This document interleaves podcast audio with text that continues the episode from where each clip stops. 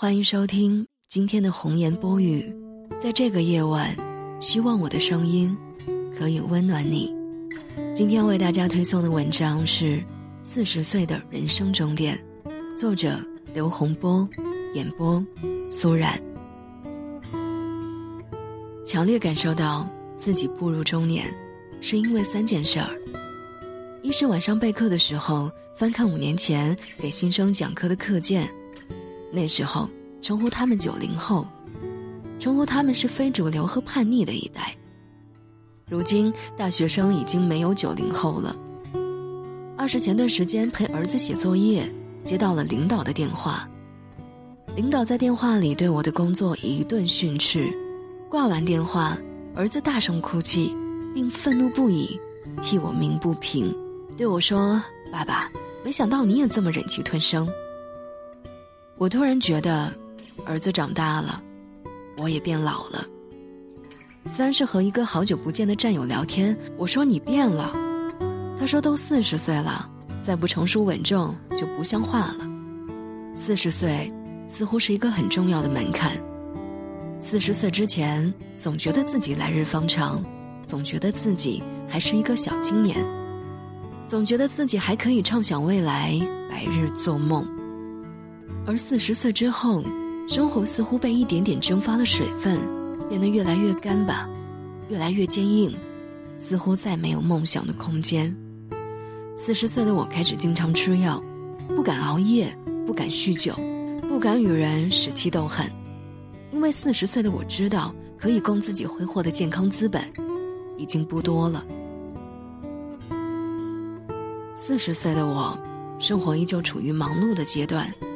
工作生活的压力都很大，中国国语早就说“四十不惑”，并不是说四十岁没有人生的疑惑了，而是四十岁对未来人生的方向有了更明确的认知，也清醒认识了自己的位置和处境。四十岁人的处境，没有后路，只有无奈的向前。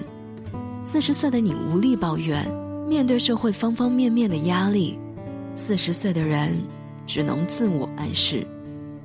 房价上涨是为了让我们好好工作，肉价上涨是为了让我们好好减肥，蔬菜上涨是为了让我们拒绝浪费，汽车限号是为了让我们低碳生活，看病贵是为了让我们好好活着，工资不涨是为了我们努力奋斗。